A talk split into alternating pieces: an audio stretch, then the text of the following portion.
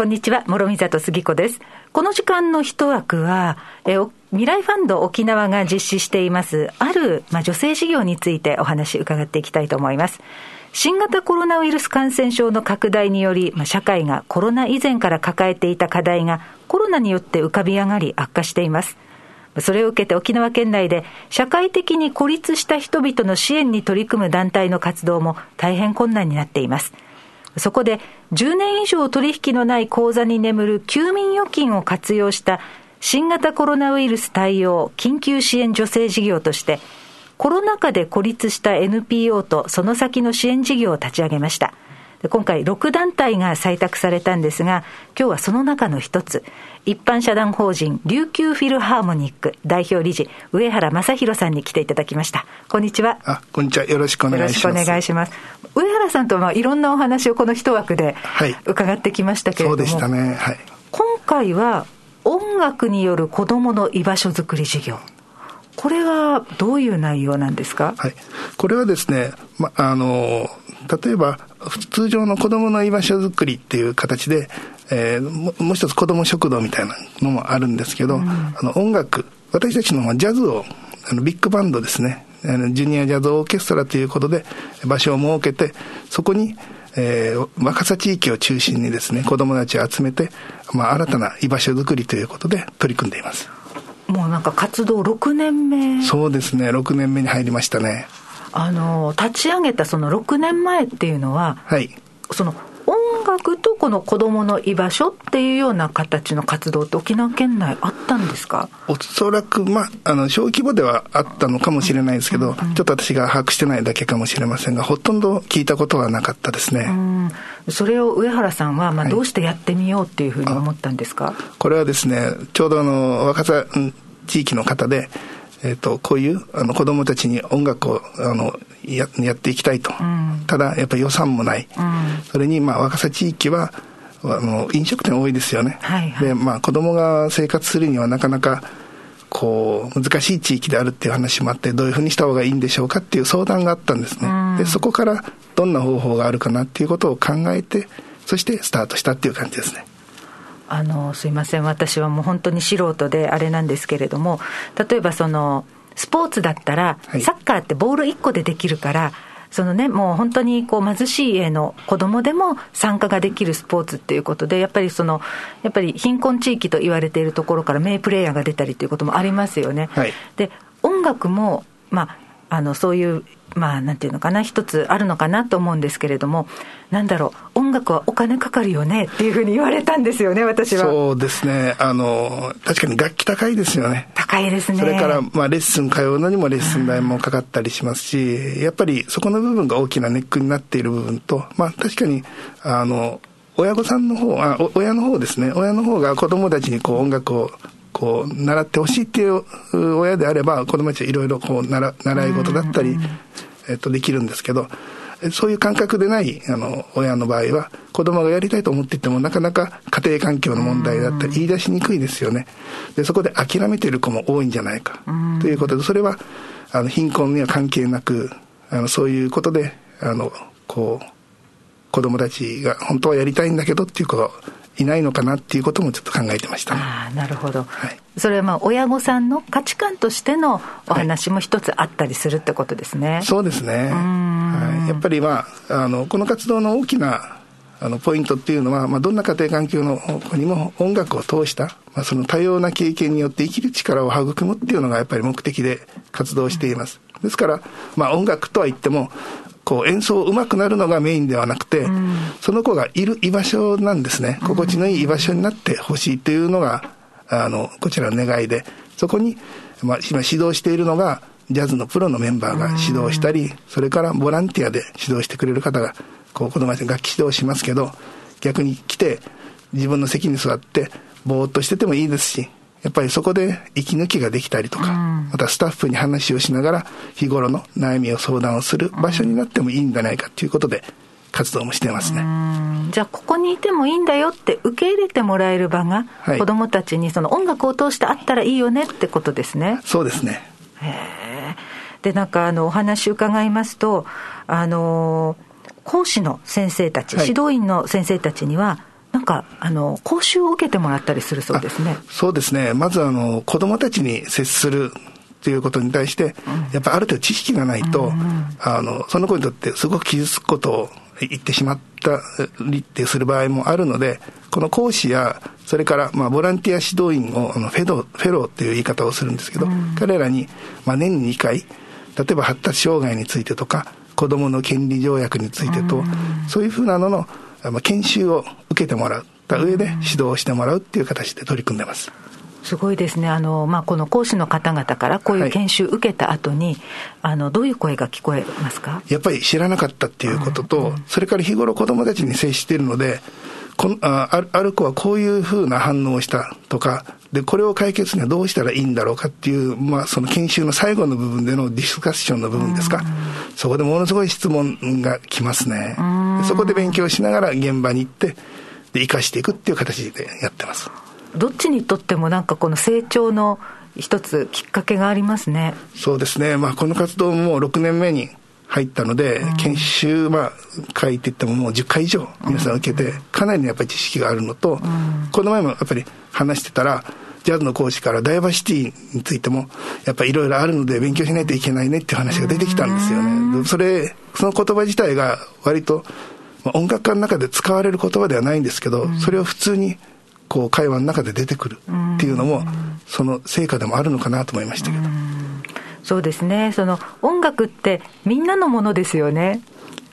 そうですね。それがね、あの、すごくこう、現れた一言なのかなっていうふうに私今感じました。え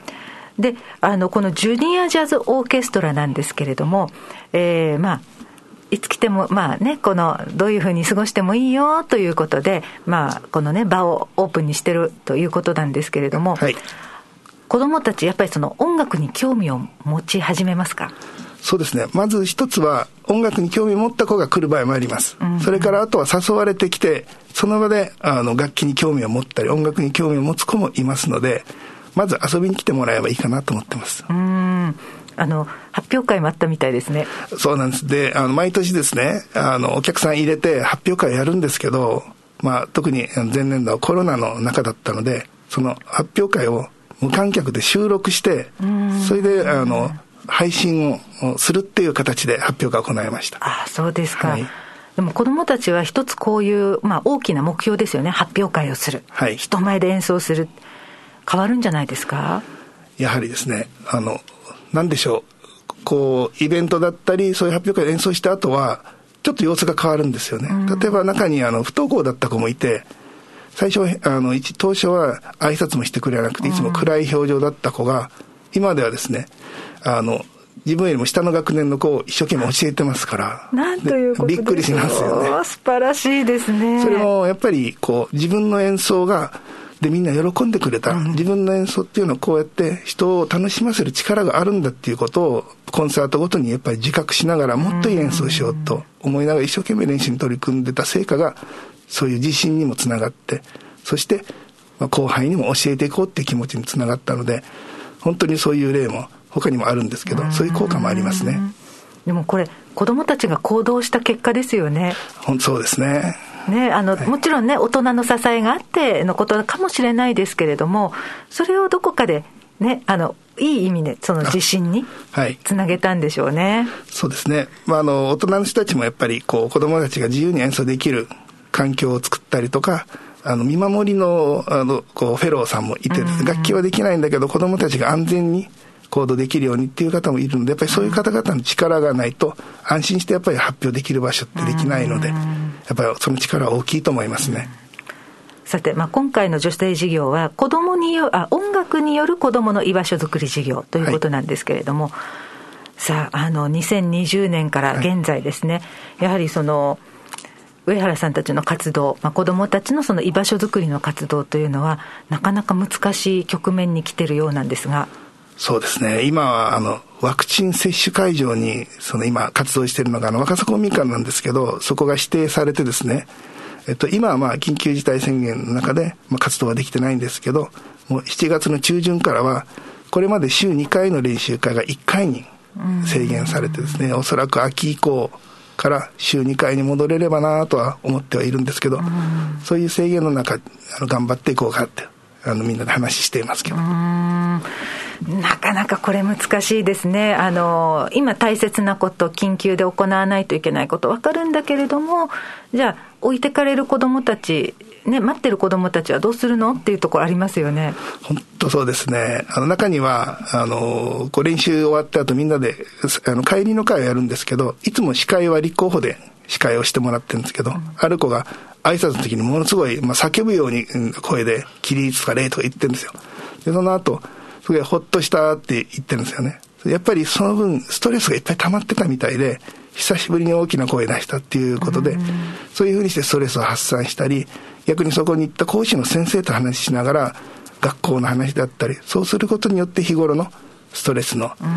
やっぱりはけ口であったり、になってる感じでしたね。ね、もう一日も早く子どもたちが安心してまたね、はい、あの通ってこれるようなそんな